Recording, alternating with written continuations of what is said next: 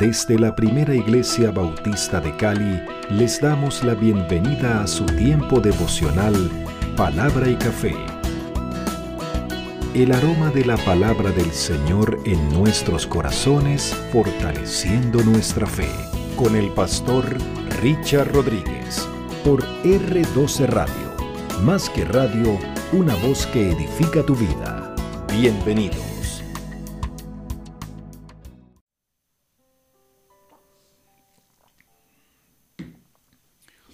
Muy bien, muy bien, mis amados, aquí estamos. Vamos a nuestro tema de hoy. Para hoy, para hoy, dice de la siguiente manera, para hoy. Señor, preste atención a esta frase. Señor, mi amor por ti es más importante que mi provisión y sustento. Jeremías capítulo 11 versículo 21.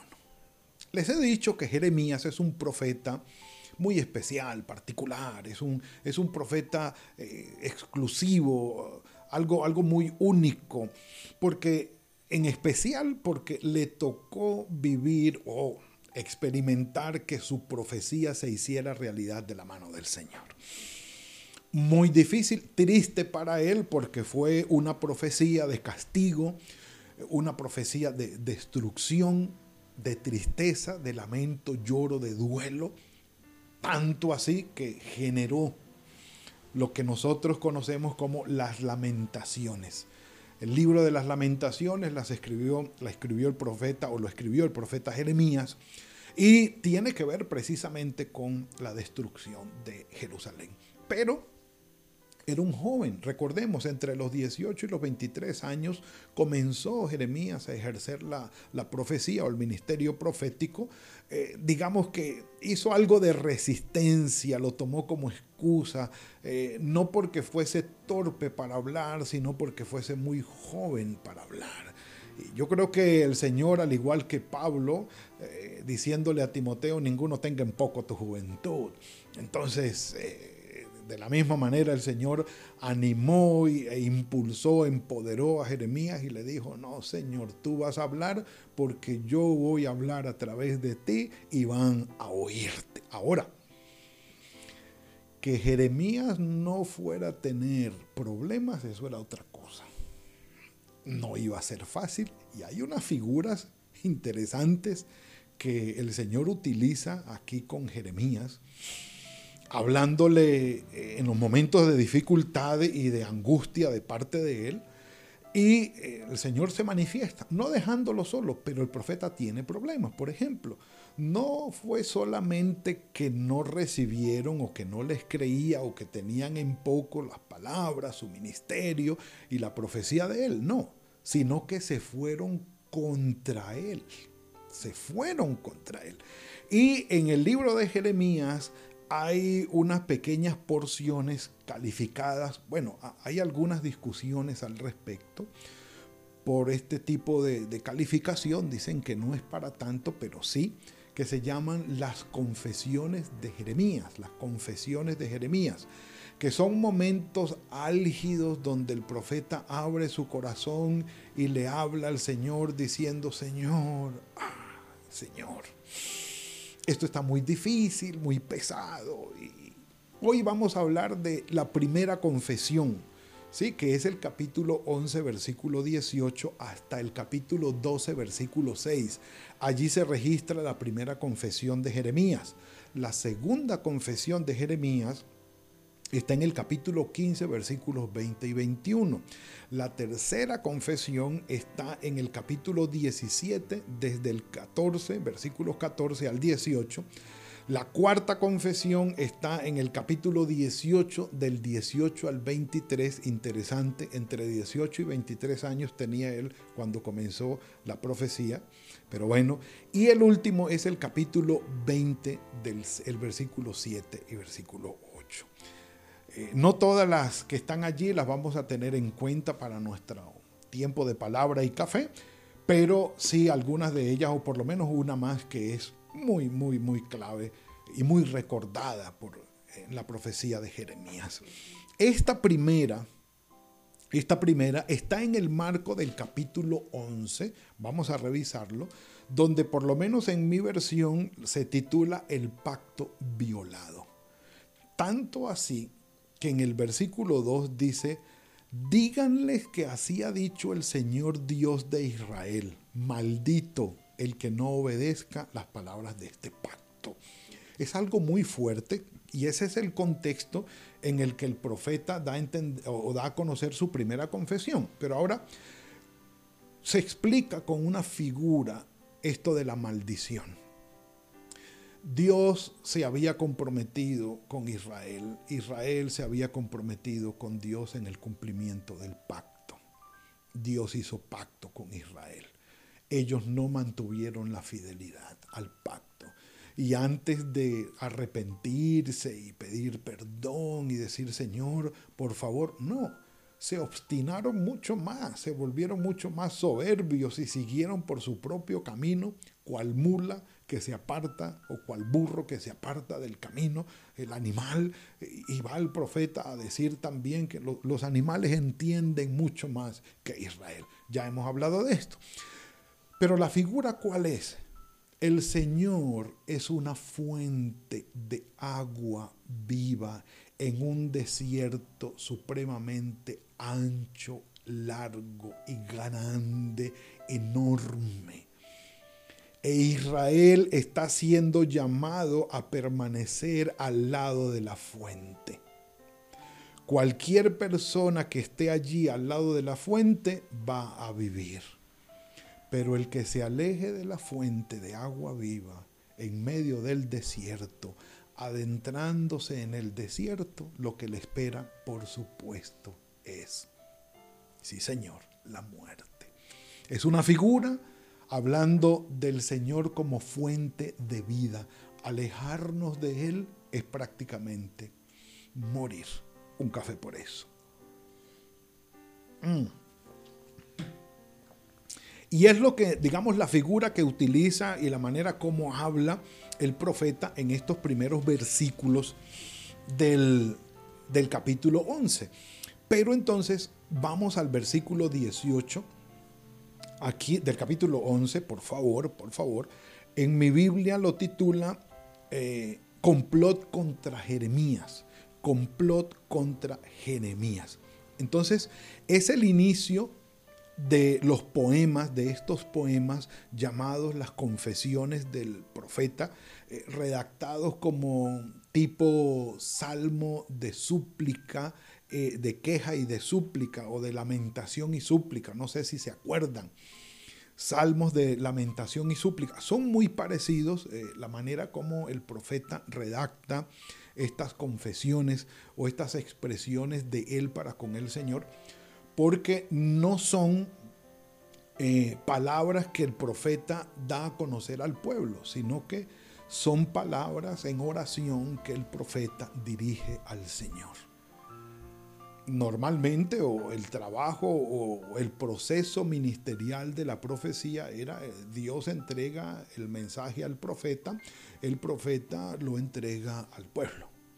En este caso de las confesiones no, el profeta se queda quieto, busca al Señor y le dice, Señor, tengo algo que decirte. Me siento mal, estoy aburrido, estoy cansado, esto está muy pesado, yo como que mejor me voy resumiendo en palabras. Bueno, entonces esta parte eh, de las confesiones tiene que ver con esto. Y cuando se habla del complot contra Jeremías, como les digo, es porque el profeta sufrió persecución. ¿Por qué? Vámonos. El Señor me lo hizo saber, versículo 18, y lo supe. El Señor lo mostró. Entonces me hiciste ver sus obras yo era como un cordero inocente que llevan a degollar. No, no entendía que, maquinaban designios contra mí, diciendo, destruyamos el árbol con su fruto, cortemos de la, cortémoslo de la tierra de los vivientes, para que no haya más memoria de su nombre. Y dice el profeta, hay una conspiración contra mí, hay un complot contra mí, quieren asesinarme, quieren matarme y yo no lo sabía, pero el Señor me lo mostró. Y me lo dijo. Pero tú, Señor Dios de los cielos, que juzgas con justicia, que escudriñas la mente y el corazón, déjame ver tu justicia sobre ellos, porque en ti, porque ante ti he expuesto mi causa. Sea el Señor trayendo justicia. Un café por eso. Perdón. Entonces, el profeta se siente perseguido, evidentemente está siendo perseguido, ya vamos a ver específicamente quién y cómo. Y él dice, Señor, listo, sé tú obrando justicia. Maravilloso. ¿Cómo sigue? ¿Cómo sigue? Versículo 21, capítulo 11. Por tanto, así ha dicho el Señor acerca de los hombres de Anatot. Y uno dice que, ¿qué? Los hombres de Anatot que buscan tu vida.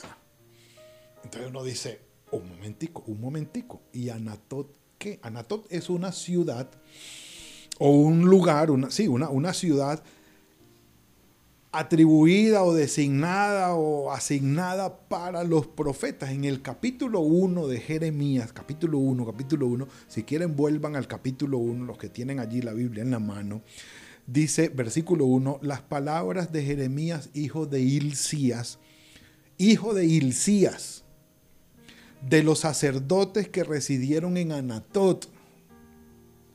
Eh, era Jeremías familia de profetas de Anatot ¿sí? De, en la tierra de Benjamín. Estamos hablando, y ya lo habíamos dicho, de unos 5 kilómetros al nororiente de Jerusalén, donde quedaba Anatot, esta ciudad asignada para profetas, eh, perdón, para sacerdotes en la tribu de Benjamín, en el territorio de la tribu de Benjamín. Allí estaba esa ciudad allí, allí pertenecía eh, Jeremías. Dice, hijo de Hilcías de los sacerdotes que residieron en Anatot, en la tierra de Benjamín, palabra del Señor que vino en los días de Josías, el rey Josías, hijo de Amón. Entonces, perteneciendo, perteneciendo Jeremías a la familia de profetas, o estando vinculados con ellos en Anatot, que estaban allí en Anatot, hubo unos hombres de allí que se levantaron en contra de Jeremías para quitarle la vida, diciendo, no profetices en nombre del Señor para que no mueras en nuestra mano. En otras palabras, está escrito muy bonito. Yo me imagino que estos personajes se acercaron a Jeremías y le dijo, venga acá hermano si usted sigue profetizando en el nombre del Señor, te vamos a matar. Tú verás, pero te vamos a matar. Ahora, no es solamente la, amenaza y el complot contra la vida de él, sino que eran del pueblo de él, lo conocían a él, de familia de sacerdotes, y, y lo conocían, eran cercanos a él. Entonces, viene el punto. Así pues ha dicho el Señor Dios de los ejércitos, yo los castigaré, los jóvenes se morirán, no te preocupes, a espada de sus te voy a defender, los voy a castigar porque pues, están, están haciendo un complot y están atacando a mi profeta, el que yo envié. no te preocupes, yo los voy a castigar. Ahora, ¿cuál es el punto allí? Resulta que en el segundo libro de Reyes, capítulo 23, ya nosotros hablamos acerca de eso, mis amados. Déjenme, yo lo busco porque yo sé que hablamos de eso. En el segundo libro de Reyes, capítulo 23, se describe la reforma que hizo Josías en Judá y en Jerusalén. La reforma cuando se encontró el libro en el templo, el libro de la ley, y empezó eh, Josías a hacer su reforma. Octubre 23 va a ser un año ya, 2020, palabra y café, 122 personas estuvieron conectadas en ese devocional cuando hablamos acerca de Señor, te amo con todo mi corazón, con toda mi alma y con todas mis fuerzas. Josías, el rey Josías, segundo libro de Reyes, capítulo 23. el profeta derriba todos los altares. Para resumir, quita todos los cultos que estaban alrededor del templo y centra el culto en el templo de Jerusalén. Lo demás, no. Y, estos eran de Anatot. Estos eran de Anatot. Entonces, en la discusión que hay, mis amados, en la discusión que hay es que una de las razones por las cuales estos hombres de Anatot tenían ese complot contra Jeremías fue porque, sí, se quedaron sin trabajo, se quedaron sin ejercicio sacerdotal, todos los altares, todos los lugares altos que se tenían, todo fue clausurado y no nos digamos mentiras, detrás de todo esto había un negocio.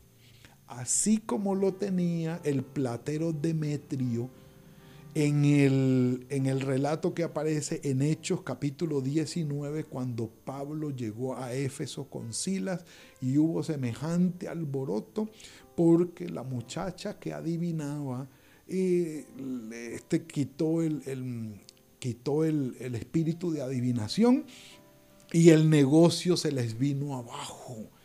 El negocio de vender templecillos de Diana, de la diosa Diana, se les vino abajo y, la fama de la diosa Diana también. Entonces cuando vieron su negocio en problemas, se fueron contra Pablo y Silas.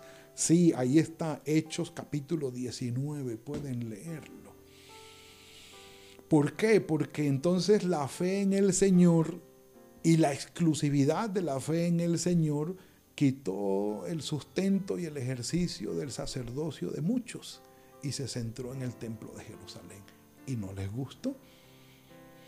Otra propuesta es que esta gente se vino más por motivaciones políticas, porque esta era una ofensa contra la patria, lo que Jeremías proclamaba, que era mejor someterse a Babilonia para evitar el desastre que aliarse con Egipto. Ya eso lo sabemos también, pero en realidad no tenía nada que ver con ellos, que eran de Anatot y sacerdotes, o sea, no, no, no, para nada los iba a afectar. Personalmente y para este devocional me inclino para comunicar lo que vamos a decir hoy, que los hombres de Anatot estaban motivados por la primera razón. Quitó todos los altares, motivando e impulsando al rey Josías. Quitó todos los altares, quitó el ejercicio sacerdotal por fuera del templo y lo centró allí. Entonces ellos dijeron, no, no es bueno para nosotros y no nos conviene. Como cuando amamos más nuestro sustento, cuando amamos más la provisión que al Señor. No importa si tenemos que romper el pacto con el Señor. No importa si tenemos que ir en contra de los principios y de los valores del reino de nuestro Señor, pero el asunto es conseguir el sustento. Y si quiere verlo de alguna manera en especial, Mateo capítulo 6, 33, que habla de la provisión del Señor para con nosotros, nos dice, buscad primeramente el reino de Dios y su justicia primer lugar. Y lo demás, el sustento, la comida, la ropa y la casa vendrán por añadidura. El profeta Jeremías le tocó apoyar por amor al Señor la reforma de Josías, porque era lo que había que hacer, era lo que el Señor había mandado hacer, quitar todos los altares y toda la idolatría y centrar todo allí en el templo y a su propia familia, muy probablemente porque él era de allá, no la favoreció. Sí, cuando tú no, no favoreces ni siquiera a tu propia familia porque tu familia está en contra de la voluntad de Dios. Y les dices a tu familia, yo amo primero al Señor por encima de ustedes. El que ama a padre, a madre o a hijo más que a mí, dijo nuestro Señor Jesucristo, no es digno de mí. ¿Cómo les parece? un café por eso. Como cuando para nosotros lo más importante es cómo tenemos el dinero, la provisión, cuánto tiempo nos consume, cuánta energía nos consume y allí le ponemos todo el empeño tal. Y para con el Señor, bueno, sí, nos mantenemos fieles al Señor, pero, pero, pero, pero a Él le damos lo que nos va sobrando, lo de último. O cuando decimos definitivamente, voy a ocuparme de cómo conseguir mi provisión y el Señor que espere. O cuando voy a favorecer a mi familia en contra de la voluntad de Dios, aunque lo que estén haciendo no agrade al Señor, pero es su manera de recibir la provisión. En una clase, una profe conocida de unos niños preadolescentes en un colegio de la ciudad les enseñaba este principio. Y los niños en su mayoría reflexionaban, pero ¿cuál es el problema? Si haciendo eso, es decir, haciendo una actividad pecaminosa en contra de la voluntad de Dios, unas personas estaban ganando el sustento. Y los muchachos decían, ¿cuál es el problema? Si así se está ganando el sustento, pobrecito ellos. Mis amados, el ganar nuestro sustento y la provisión hace que rompamos o torzamos los principios del Señor. Y allí tenemos que tener cuidado. Darle la prioridad al Señor por encima de todo. El profeta se vio empujado a poner en primer lugar o el amor a Dios y la obediencia a Él y todo el ministerio de Él o el amor a su familia, el amor a su pueblo y el sustento de otros. Y se vio frente a la muerte. Pongámoslo de esta manera, en esta interpretación, y digámosle hoy al Señor, Señor, mi amor por ti es más importante que mi provisión y sustento.